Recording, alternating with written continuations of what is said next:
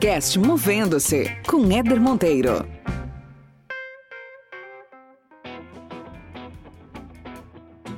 Você começa a se questionar, acho que um pouco o, o sentido do que você faz, né?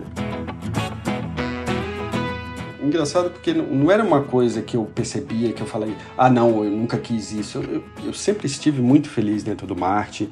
A parte de ser gestor depois, foi, acho que foi uma das partes que mais me encantaram.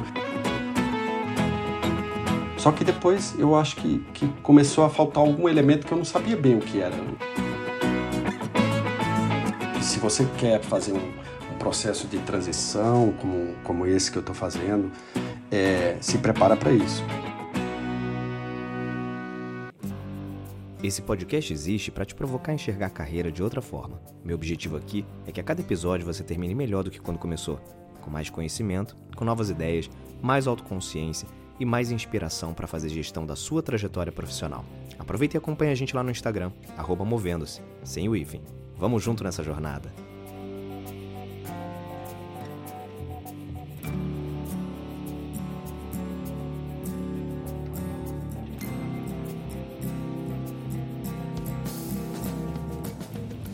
Muito bem, muito bem. Começando mais um episódio aqui no podcast Movendo-se para falar sobre carreira, falar sobre mundo do trabalho, te dar algumas dicas aqui e com convidados sempre especiais, com pessoas que compartilham suas histórias, compartilham suas vidas, suas rotinas e, por que não, te trazem também alguns insights para você tomar algumas decisões e fazer eventualmente um movimento que você já quer fazer há algum tempo e está só faltando uma inspiração para isso. E eu trouxe um cara aqui camarada demais, gente boa, aquelas pessoas assim, boa praça, gente boa que você, que você guarda com carinho. A gente já não se encontra tem muito tempo. Cacei ele aí no LinkedIn, deixa eu ver onde esse cara tá. E trouxe ele aqui para compartilhar um pouquinho a história dele com, com vocês que estão ouvindo a gente, que é o Alexandre Trindade. Ale, super obrigado, viu, irmão, pela, por aceitar esse bate-papo. Muito legal ter você aqui no, no Movendo-se. Cara, eu que agradeço.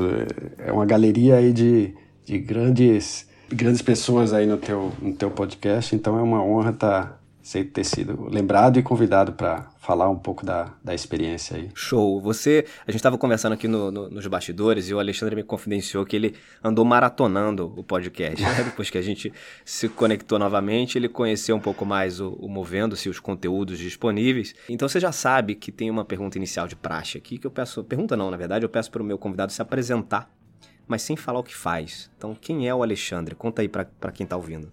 Cara, é engraçado você tá pegando uma, uma fase de transformação, né? Então essa pergunta, ela, ela tá em mutação. Por isso que eu te procurei, por isso que eu te procurei. então, cara, é um, é um cara com alma nordestina. Eu fui, nasci no interior de São Paulo, mas fui criado no Nordeste, então tenho muito da cultura do Nordeste. É, até Qual o sotaque. Eu morei em Areia, uma cidade bem, bem pequena do interior da Paraíba, onde meus pais eram professores da universidade, então a gente foi criado Legal, solto, cara. né, eu e meus irmãos. E depois fui para Campina Grande, que era uma cidade um pouco maior, com melhor é, condição de, de estudo, e depois fui para São Paulo fazer faculdade. Né? Então eu fui carregando um pouco de cada cultura desses lugares que eu, que eu fui passando, e eu acho que isso acabou me fazendo muito, é, fazendo a pessoa que eu sou hoje, né? Essa, essas mudanças. E mais uma vez eu estou passando processos de mudança e isso que me atrai, cara. Sim. Então, é, esse desafio com esse sentido de descobrir coisas é o que me define bastante, eu acho. Você está passando por uma, uma jornada incrível. Não vou falar agora exatamente sobre o que é, mas compartilha com a gente, olha, um pouco da tua trajetória, cara, de, de como é que você começou a tua carreira, é, fala um pouco da tua, da tua passagem pelo mundo de telecom, onde a gente uhum. se conheceu, e como é que você foi parar nesse universo que você está hoje. Cara, eu, eu quando eu era mais novo, antes até de escolher a faculdade, eu tava, eu gostava muito de, de criação, de imagem e tal, então fui fazer publicidade, né? Quando, quando ainda estava no Nordeste, em Campina Grande, falava e meu irmão mais velho sempre foi uma referência para mim, começou a entrar para a área de comunicação, jornalismo, e eu falei, cara, puta, esse mundo parece interessante da publicidade. E aí acabei aplicando para para SPM, fiz SPM lá os quatro anos, e, e, logo quando eu cheguei, eu acho que no primeiro ano caiu a ficha do tipo, cara, tem muita gente muito boa nessa área de criação, né? Aí eu fiquei, comecei a, do lado, ficar frustrado, dizendo, cara, eu acho que não, não, não vai dar muito certo por aí, não. Do outro lado foi a descoberta do marketing, eu não tinha a menor ideia do que era esse negócio, né? A, a variedade ah. de coisas, o, o, que ele possibilita. E a SPM, ele forma nos dois, né, na publicidade e no marketing, né? pelo menos na época era assim, eu acho que hoje em dia talvez um pouco mais separado. E, e aí o marketing começou a me despertar, né, usar a criatividade de outras formas que não fosse especificamente só em, em produzir anúncio e tal, né. E, e aí comecei a aplicar para estágio. Meu primeiro estágio foi na Mil, né, uma empresa que na época uhum. não foi nenhum objetivo, era, era uma oportunidade de estágio. Entrei e para mim eu acho que talvez é, foi grande, foi muito importante na minha carreira. Eu acho que a, a experiência de quatro anos que eu comecei como estagiário, depois passei por um programa de trainee e depois fui efetivado e fiquei mais algum tempo lá. Eu acho que é uma empresa que... E na área de marketing? Na área de marketing. Eu entrei, era uma área mais de pesquisa, quando eu comecei a parte certo. do estágio, e fazia pesquisa com médicos, com laboratórios e tal e, e, pegava ônibus, é aquele um trabalho braçal mesmo de, de, pesquisa, de coletar uhum. dados de pesquisa, né? Mas aprendi muito nessa época, né? E, e também tive a sorte de ter é, grandes mentores, pessoas que foram muito, muito importantes na minha carreira. É, Ótimo. E a própria Mil, acho que também tinha na época aquele 231 Mil, né? Tinha, tinha toda aquela ferramenta de Marte, é, o Edson Godoy, que era o cara que criou a Mil é, né, presidente, uhum. ele era um cara muito visionário e, e, foi uma escola, assim, foi realmente fantástico para perceber, entender o mundo das organizações.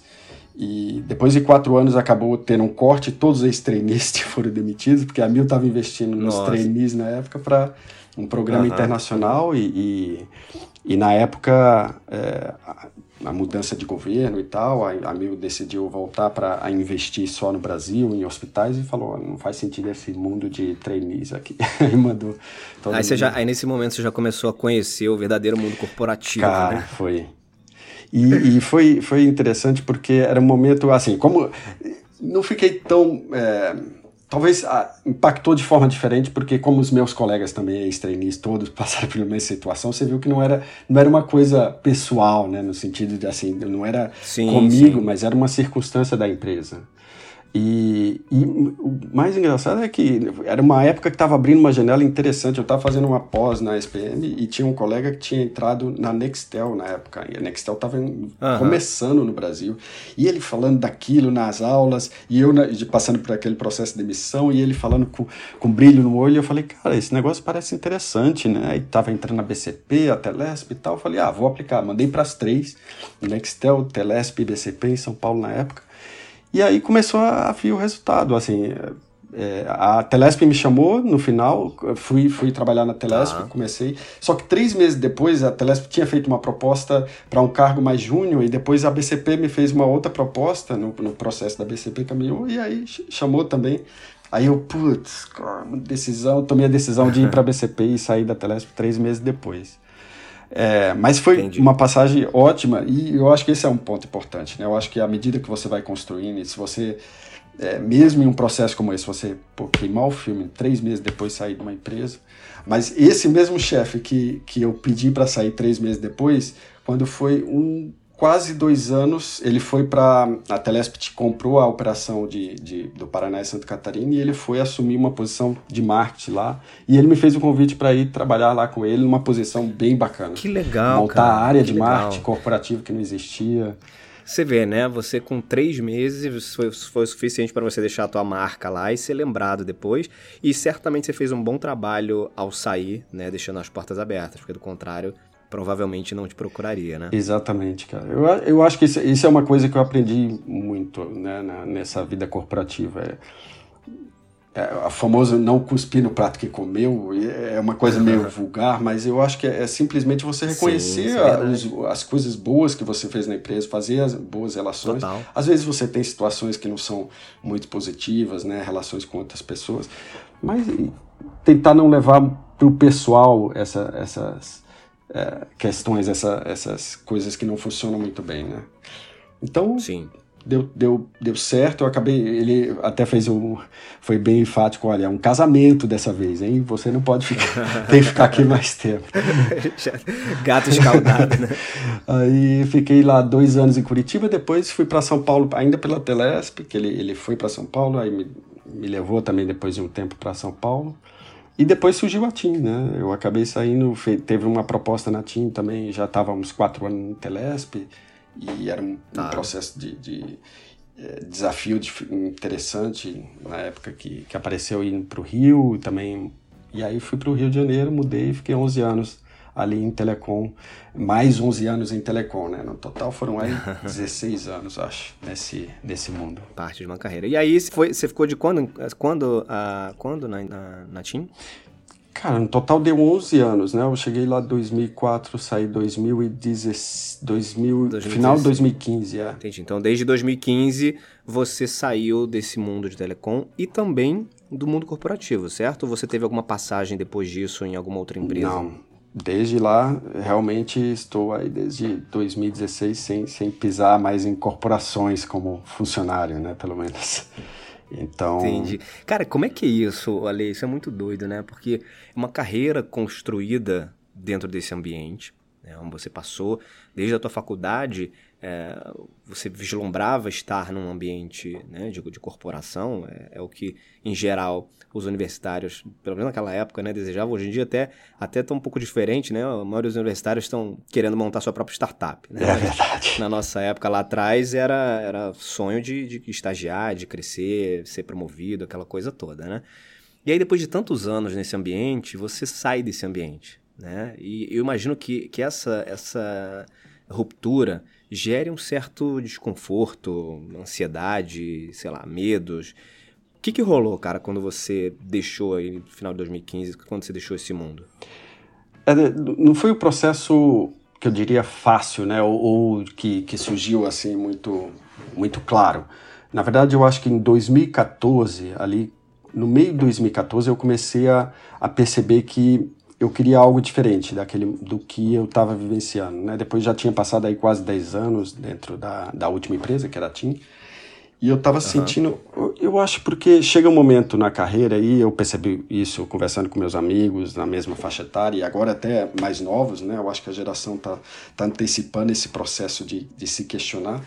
É, é uhum. Você começa a se questionar, acho que um pouco o, o sentido do que você faz, né?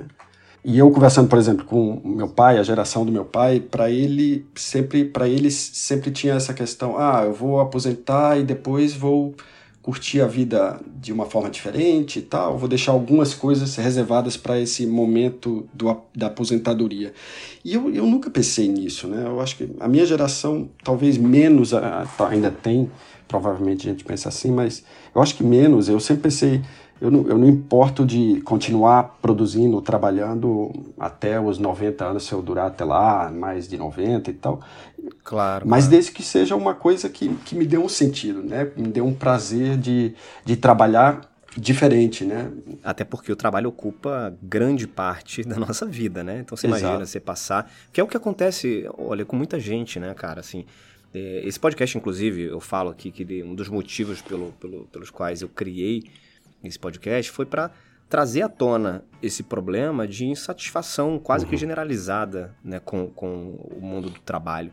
Porque a quantidade de pessoas infelizes trabalhando é muito grande. E talvez estejam infelizes, me arrisco a dizer que, porque não escolheram algo que de fato é, a preencha. Né? Uhum. Né? Então, quando você está trabalhando com alguma coisa que não é, puta, não é isso, sabe? Não é isso que me brilha o olho. Não, não adianta, você pode trabalhar ali 20 anos com aquilo, mas você vai passar 20 anos sem ser uma pessoa plenamente realizada profissionalmente. É verdade. Eu, eu acho que 2014 começou a. E, engraçado porque não, não, era uma coisa que eu percebia, que eu falei, ah, não, eu nunca quis isso. Eu, eu, eu sempre estive muito feliz dentro do marketing. A parte de ser gestor, depois, foi, acho que foi uma das partes que mais me encantaram né, e que me prendeu mais ao mundo corporativo era a possibilidade de, de aprender com as pessoas, de, de começar a, a ser gestor, formar pessoas, né, ter essa sensação, dividir Sim, com o legal. time. Eu acho que para mim foram coisas descobertas do, da minha carreira que foram agregando muito mais até depois no, no final mais do que o próprio marketing em si, né? A desenvolver projetos ou usar. Então a parte de gestão era, era a parte que me encantava. Só que depois eu acho que, que começou a faltar algum elemento que eu não sabia bem o que era. Eu, eu queria testar. Sim, sim. E aí em 2004, quando 2014, quando isso começou, eu, eu não conseguia mover, né? Então eu falava, ah, no final de semana eu vou dar uma olhada nisso, eu vou começar a pesquisar e tal, e não me movia. Uhum. E aí isso passou, acho que quase um mês, e eu falei, cara, o que é isso? É que você não conhecia ainda e também não existia o podcast Movendo. é verdade. Mas, cara, aí foi a primeira vez, eu, eu, não tinha feito terapia ainda, né? Apesar de respeitar, eu tenho amigos psicólogos, eu admiro demais o, o trabalho da, da, da, psicologia, né? Mas foi um momento uhum. que eu falei, não, eu acho que eu, eu preciso uma certa ajuda aqui para entender por que eu não tô me movendo. e não tinha o um podcast. Uhum. Mas aí peguei uma, uma, dica com uma amiga de, de uma terapeuta, né? De uma, uma psicóloga e fui lá. E fui e aí ela fez um trabalho comigo sensacional, assim, é, comportamental, né? Não era para, pelo menos no, no começo, não, não, precisa, não parecia ser uma coisa que precisava muita profundidade para tratar aquele caso. Ela certo. falou, ah, vamos analisar certo. aqui, depois vamos ver que outros se a gente precisa explorar ou ela talvez indicar alguém. Mas enfim, fiquei três meses lá e, cara, foi fantástico. Chegou um momento que ela, ela foi explorando a conversa e que me fez entender que olhando pelas fases da minha vida, que as decisões que eu tinha tomado e tal, não era que eu, eu, eu travava ou que eu não conseguia me mover em, em situações. Ela, ela, depois ela falou, ó, isso, isso, isso, etapas da sua vida, você moveu. Então, a, a percepção que ela teve e que ela me fez cair a ficha era tá faltando uhum. um desejo de fato, né? Um momento que isso ia vir e deixar isso isso amadurecer um pouco mais para ver esse momento. Cara, e aquilo me deu um alívio assim tremendo. E aí, isso foi depois de três Legal. meses, ela falou: olha, eu acho que chegamos ao ponto aqui. O que você. O que, aí ela me recomendou: se você quiser, eu tenho pessoas, é, coaches, que pode começar a te orientar mais uma parte mais pragmática e tal. Eu falei: não, não, eu acho que isso era o que eu precisava agora. Cara, isso foi metade de 2014. E foi um ano e meio praticamente até eu sentir, e eu fiquei bem aquele um ano e meio. Né? Eu comecei a mudar a minha atitude, a, a ficar mais leve, porque eu deixei isso ir acontecendo com o tempo. E foi esse um ano e meio que me deu a tranquilidade para depois, quando surgiu a, a, oportunidade lá na frente, né? E aí teve uma reestruturação, falei, ah, é agora, é agora que. Muito legal. E deixa eu abrir um parênteses aqui, que você, você falou sobre a sua, a sua iniciativa de procurar uma terapia. E eu falo muito isso aqui, Ale, sobre a importância da gente ampliar o autoconhecimento para qualquer coisa na nossa vida e também para a gente tratar o tema carreira, né? É, é um fato que existem várias ferramentas possíveis para que a gente possa ampliar o autoconhecimento e a terapia é uma delas. A terapia é uma excelente ferramenta para você olhar um pouco para dentro e resolver algumas questões, entender algumas questões, porque essas questões, inclusive, vão ser importantes para você tomar decisões sobre a tua, tua vida profissional. Então, muito legal esse depoimento que você deu, é, reforçando isso, reforçando que no momento em que você começou a se entender um pouco melhor, outro caminho, outras possibilidades se abriram, né? É verdade. E eu acho que ainda existe muito preconceito, principalmente no, no lado masculino, né, no, no, universo masculino, de procurar um pouco essa a terapia. Acho que uhum. as mulheres são mais mais abertas a isso. Isso está mudando, né? É verdade, mas verdade. eu ainda vejo tá mudando, muito mas é verdade. colegas. E é isso. Eu acho que, que é importante você ver todas as, as o que está na prateleira que você pode usar, né? E, e a terapia é, um, é, uma das coisas e, e outra era o coach. Só que no final, quando eu tomei a decisão para sair mesmo, né, e que, que saí, até um, grande mentor para mim que sempre foi na minha carreira me orientou ah tem um coach sensacional e tal. Isso era ali no final de 2015 quando eu já tinha saído. Aí eu falei cara não sei se eu quero muito agora tratar isso com o coach. É, mas fui né porque ele indicou colocou em contato e tal. E aí a primeira quando primeira conversa eu percebi não não quero. Eu, eu não quero um momento agora de fazer um plano de ação definir eu quero deixar aberto. E aí foi super importante esse primeiro esse ano sabático né de não ter nenhum compromisso com com metas objetivos e tal para não dar... ter essa cobrança né? Exato. Então foi foi foi bacana e aí, tá gostando desse episódio? Olha só, tem muito mais conteúdo no podcast Movendo. Se essa é a sua primeira vez por aqui, saiba que a primeira temporada tá cheia de bate-papos interessantes. A segunda temporada já começou também há pouco tempo, já tem muita coisa boa acontecendo. Se você tá ouvindo esse episódio pelo seu celular, dá um print aí na sua tela, marca a gente nas redes sociais, movendo-se, e não deixa de seguir a gente também lá no Spotify. Vai ser muito bom ter você parte dessa comunidade. Vamos dar sequência aqui.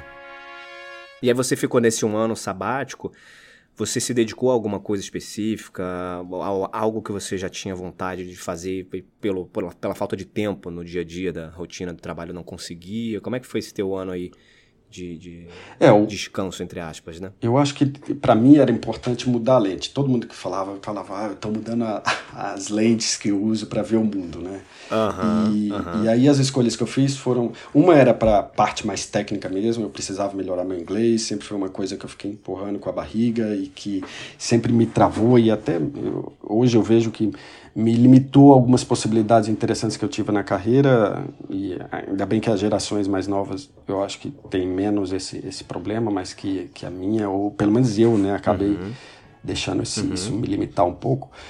Então eu queria resolver essa questão do inglês e outra foi é, eu fui, fui mudar essa lente, eu acho que buscando um, trabalhos voluntários, né? E aí fui para a África do Sul, fui para Namíbia, fiz um, um, enquanto estudava inglês, fazia uns trabalhos voluntários lá, também de em hospital da Cruz Vermelha e que depois legal, uma reserva. Cara. Então isso isso me ajudou a, a ficar um pouco mais aberto às possibilidades, né? E a ver o mundo de uma forma diferente. E no mundo corporativo a gente acaba ficando muito duro, né? Eu acho que porque e ainda hoje eu, eu percebo isso, né? A gente tem essa essa coisa de querer resolver, né, de querer colocar um fim, de colocar tudo numa ideia de projeto que as coisas têm que terminar imediatamente e às vezes não precisa, não, não, é assim, né? A gente precisa amadurecer, a gente precisa questionar ao invés de resolver, né, de solucionar. Então eu acho que foi um processo e eu tenho aprendido até hoje no mundo acadêmico é, é o valor do questionamento e não só da solução. Isso foi importante nesse, primeiro, nesse ano. E aí, depois desse ano, quais foram os teus, teus próximos passos? Né? Você está hoje, então, na área acadêmica, é isso? Isso. Eu, durante o sabático, depois do sabático, eu mudei de... Eu fiquei em Londres, né? Fui fazer, fui melhorar o inglês e aí comecei, ah, não, uhum. eu quero aplicar para alguma coisa, quero mudar a minha área de conhecimento, então eu vou Aí tem o IELTS, tem que tirar uma nota boa para aplicar para qualquer mestrado que fosse fazer. E aí fui para Londres, fui, fui com esse objetivo de melhorar, o, de aprimorar o inglês.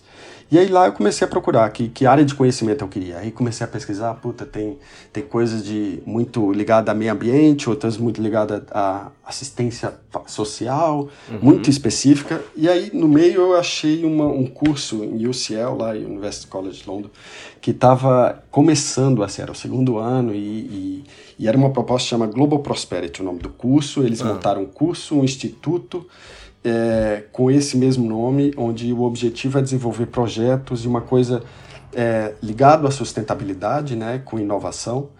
E aí eu fui no Open Day desse, desse curso, né, eles fazem um, um, dia para apresentar o que é o curso, meio de prospectar. E aí eu falei, caramba, é isso mesmo que eu quero, porque eles buscavam gente, um mix, diversidade, pessoas com diferentes background e, com, e de diferentes regiões do mundo. E aí eu falei, pô, é exatamente o que eu quero, porque não vai me exigir um, conhecimento muito grande numa área que eu ainda não tenho, e ao mesmo tempo vai, vai aproveitar o que eu tenho, né, de, de conhecimento na, de, de inovação, de projetos e tal.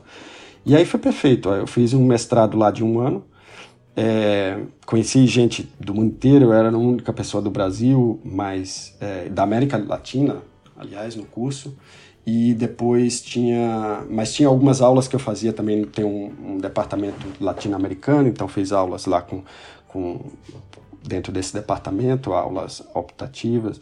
E aí foi, foi um mundo de descoberta, né? E aí no meio dessa desse, desse projeto, desse ano, o meu, a minha dissertação, de, porque o mestrado lá aqui na Europa é de um ano só, né? Não é como no Brasil que ah, é, é um é, ano. É um ano. Ele, ele é um mestrado, ele é como um MBA, só que em diversas áreas, né? Tá. Ele é uma coisa mais focada, ele não te forma, ele forma como pesquisador mesmo, como mestrado no Brasil, né? O mestrado uhum. no Brasil, ele, dois anos no mínimo, você se torna um pesquisador. Ele, aqui é mais um, uma, um projeto no final que você faz, colocando um tá. pouco esses conhecimentos, mas a parte metodológica não é muito aprofundada. E aí, no meio da minha. Quando eu fui fazer a dissertação, eu falei, cara, e agora? O que é que eu quero, né? Porque era também um passo para definir aonde eu vou depois daqui. E aí me chamou a atenção o fato da universidade mesmo, né? O curso que eu estava fazendo, o instituto que eu fazia parte lá dentro desse departamento, eles, eles desenvolviam, recebiam recursos né, do governo, de vários órgãos privados e, e faziam um projeto. Eles tinham um projeto na África, eles tinham um projeto no Líbano, tinham um projeto na parte é, olímpica, aquela região nova olímpica da, do de Londres, né? Sei, que sei. foi toda renovada e tal. Então eles têm um projeto que chamam projetos de prosperidade, que medem a prosperidade de acordo com a necessidade local e que depois desenvolvem projetos específicos para melhorar para esse índice de prosperidade dentro de cada uma dessas áreas que o projeto atua. E aí eu falei, caramba, isso é interessante, eu não conhecia essa parte da, do mundo da universidade, né? Eu, a gente Aham. sempre ouve muito a, a parte acadêmica, e aí me interessei por isso. Então, fiz a minha dissertação olhando é, como as universidades podem é, atuam nessa parte que não é só a pesquisa interna ou a parte de ensino, mas é uma parte que se engaja com a comunidade, com a sociedade. Certo. E aí fiz, fiz minha dissertação nisso. E aí falei, cara, acho que é por aí que eu vou. Muito bom, cara. E você, você então tá morando, você falou, comentou comigo que você tava morando em Cambridge, certo? Certo, aí depois que eu, que eu apliquei, é, que eu terminei o mestrado, terminei o projeto, foi, foi bacana, o resultado foi, foi legal. Eu falei, e agora o próximo passo? E o próximo passo eu falei, eu tenho que ir nessa, continuar nessa área, porque Aham, eu, aham. eu vejo muita oportunidade de entender, e cada vez mais que passa o tempo e a gente vê a nossa situação no Brasil hoje em dia, eu falo, cara, assim, a gente precisa muito é, de conhecimento, né, de explorar mais a, a, a informação e o, mais, o conhecimento num mundo cada vez mais superficial, né, em termos Sim. de colher Sim. é, informação e muita informação, a gente precisa de, de, de credibilidade no que está sendo produzido de conhecimento. E eu acho que as universidades têm um potencial enorme e, na verdade, elas estão sendo colocadas de lado. Eu acho que, e aí, minha visão, né? Eu acho que eu estou aprendendo ainda sobre isso. Eu vejo falha dos dois lados, né? Tanto do mundo acadêmico que se isola dentro de um, uma linguagem difícil, de um acesso difícil, né? E do outro lado, uma sociedade que não, não reconhece o, o potencial que a universidade pode ter é, em contribuir para impactar positivamente, né? Então, acho que tem um processo, e eu acho que é principalmente ligado à linguagem, né? A comunicação entre esses dois mundos. Tá. E, e vindo do outro lado, do mundo corporativo, é, eu acho que eu começo a ver, pô, tem, tem muito potencial aí. Só que é um mundo muito complexo, né? Porque a universidade é um mundo, é, enfim, a sociedade, todos os, os, os nossos dilemas, é, basta ver o que está acontecendo hoje Sim, no Brasil, é, é muito complexo. Mas, do outro lado, tem um, eu, eu fico encantado com a possibilidade, com as possibilidades que, que, que existem.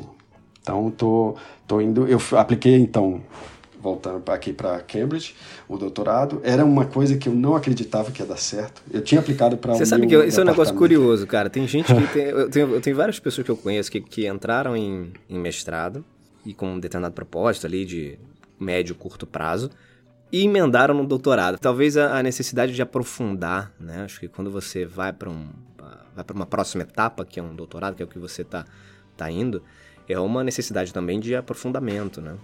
É, no meu caso, com certeza.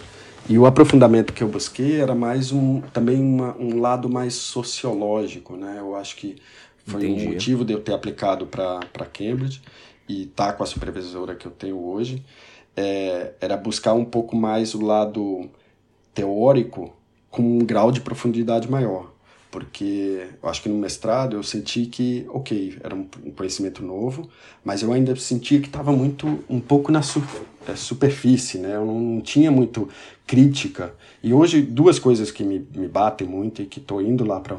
Agora, minha próxima etapa do projeto, eu tô, terminei o primeiro ano de doutorado aqui em Cambridge, é fazer o trabalho de campo. São Aham. duas coisas que me chamam muita atenção na, na abordagem metodológica, que eu quero é a parte de diálogo e a parte de, de visão crítica, né? E essas duas coisas, primeiro precisa diálogo, precisa comunicação, precisa dialogar, precisa saber como. E aí o podcast, por exemplo, é uma das coisas que está na minha, na minha cabeça de, Opa, de ferramentas que legal. podem estimular esse diálogo. Vamos conversar que eu acho depois que é muito o teu trabalho. E, e, outra é a visão crítica. E você só pode ter visão crítica quando você mergulha no, no conhecimento, na teoria. e você começa a descobrir que tem teoria para tudo. Tudo Com aquilo certeza. que você pensava, que você, você, achava que era uma intuição, na verdade tem uma teoria sobre isso. E, e isso é importante de, de, para você formar esse, esse pensamento crítico. Né? Agora, juntar os dois, o diálogo e o crítico, acho que é um grande desafio é hoje. um grande né? desafio, Porque claro quando você vê um mundo polarizado e, e, eu sou testado isso todos os dias, né? Assim, e o Facebook virou nos últimos anos minha válvula de escape. Às vezes eu tenho que reeditar coisas porque vem aquele ímpeto de, de, expressar alguma coisa e depois você fala, você começa a se questionar, bem, peraí, vamos ver de forma diferente, vamos Exatamente. ver como é que o outro vê isso. Então é, é um conflito que eu estou vivendo, eu estou num processo de transição, né? Ainda, ainda tem chão. Ainda tem chão. Para afinar isso, melhorar os argumentos e, e aprender. E a gente estava conversando, você falou um negócio muito legal, Alexandre. Talvez mais importante do que o ponto de chegada, né, desse processo pelo qual você está passando, é a jornada, né? Como é que está sendo essa jornada? É verdade. Eu acho que o, aquele primeiro ano que eu te falei do sabático, acho que foi importante para desacelerar, né? Porque talvez se eu não tivesse aquele primeiro ano, eu estaria no mesmo ritmo de ah, ativar isso, fazer isso. Então, eu comecei a olhar mais a jornada a partir daquele momento. Depois, talvez as dicas que, que eu dei aqui sejam nessa linha. Uhum. E eu acho que o reconhecimento da jornada te ajuda a não tomar decisões precipitadas. No meu caso, eu acho que eu poderia, por exemplo, depois do mestrado, já começar a aplicar, já surgia uma proposta ou outra de emprego, e aí seria fechar o ciclo e já começar um outro. Mas não, seria um ciclo incompleto. E, e, a, e a vantagem de ter esperado, e, porque você começa a curtir mais essa jornada, né? Você começa a ver que pô, as possibilidades de, de entender mais sobre esse processo é muito mais interessante do que se eu, eu rompesse ele ou se eu finalizasse ele lá atrás. Entendi. Então acho que. Mas é um trabalho diário. A ansiedade é enorme, toda hora. Você às vezes questiona, mas pô, eu tenho que decidir o que eu vou fazer, eu tenho que aplicar para um trabalho e tal. Então é, é um processo que não é fácil no sentido de, de estável, né? Você uhum, tem que administrar uhum. essa instabilidade uhum. de, de, emoções às vezes. E o mais importante é, é saber como essa estrada está sendo construída, né? O que, se eu estou na estrada. Então, desde que eu comecei o mestrado, eu estou muito mais preocupado em saber o que é que eu estou incorporando, mesmo que eu não tenha claro o que é que é o produto final Entendi. disso. Mas cada coisa que eu venho incorporando nesse processo, para mim está claro de que ele está somando para aquele objetivo final, que no meu caso é a contribuição que eu posso gerar com essa nova carreira que eu estou é, montando. Né? Então, cada um desses elementos hoje é, é o que importa e, e, essa, e é um processo de descoberta. Como eu não conheço a área, como eu não sei as possibilidades, esse é o processo que eu estou testando e, e navegando para descobrir e montar isso com o tempo. Mas é uma reflexão diária para ver se isso uhum. faz sentido ou não.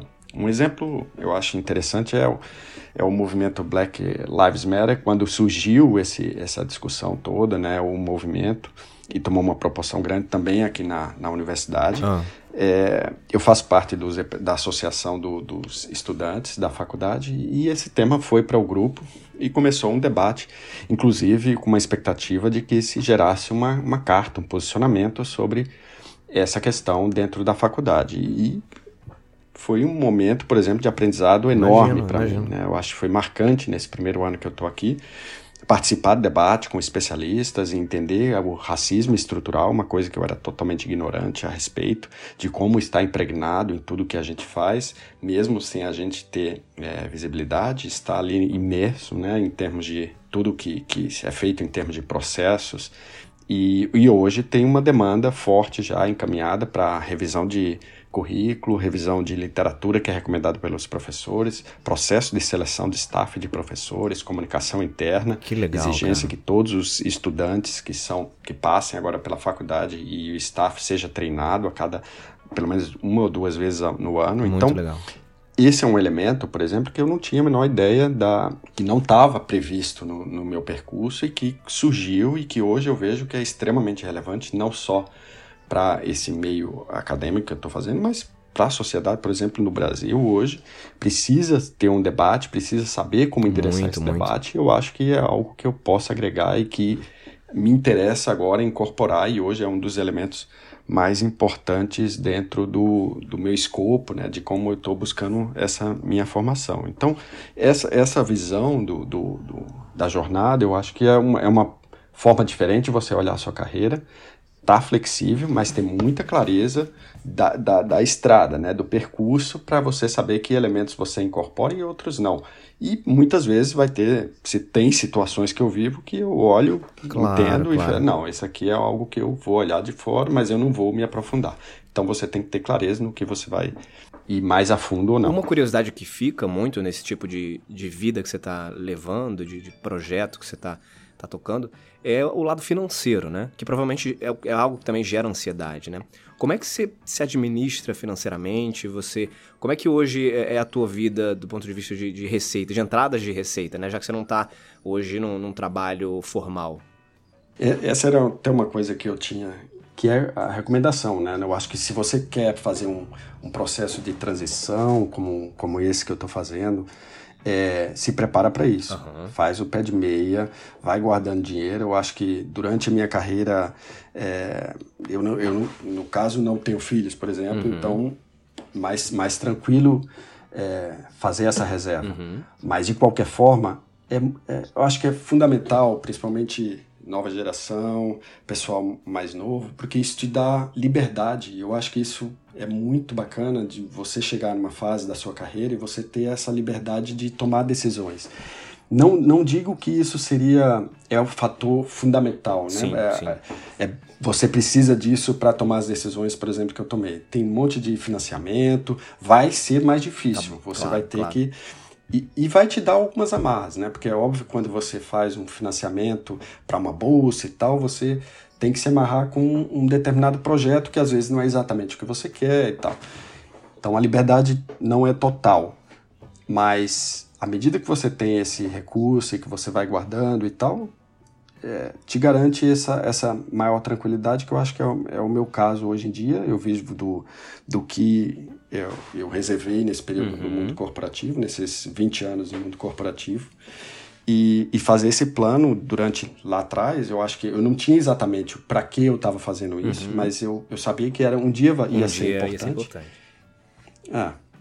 E, está sendo, e, e é fundamental para mim hoje.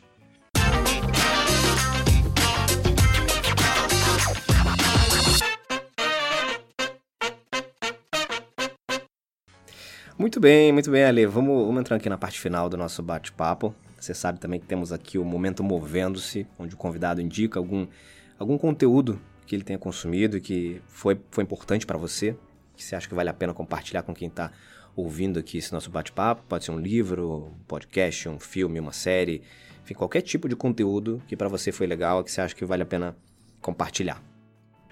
Cara, você sabe que no mundo acadêmico eu teria um monte de livro. Não tenho dúvida brincadeira, disso. Não, não, vou, não vou fazer ninguém sofrer com livros acadêmicos, teorias, nada disso. É.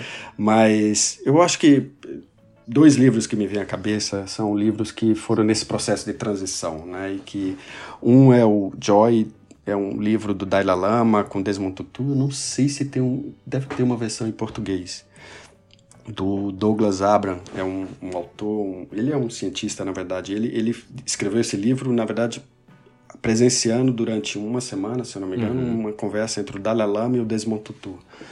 E, e é super rico, assim. Eu Legal. acho que traz uma série de insights em termos de diálogo e percepção do mundo, de resiliência. É, Qual é o nome? é fantástico. É nome ele me marcou. Joy. Joy. Joy. Uhum. Legal.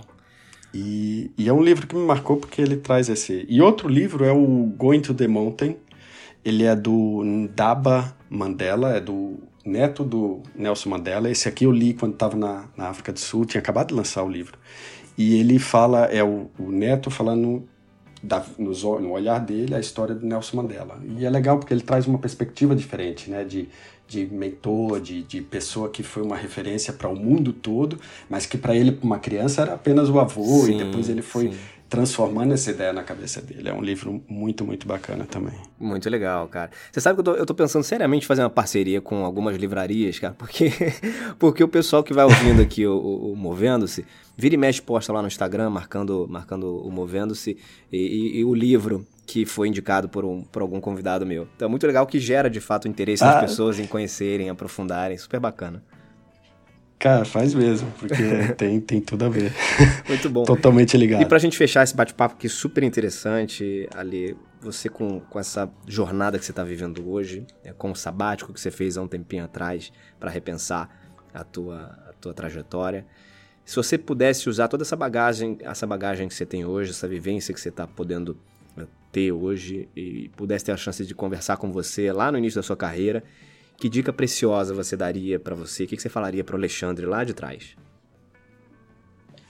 Cara, essa, é, essa é uma pergunta que como eu, eu nunca acreditei muito nessa coisa de. Não que eu não acredito, mas é, eu nunca tive a sensação de arrependimento ou de coisas uhum. que eu, eu consertaria lá atrás.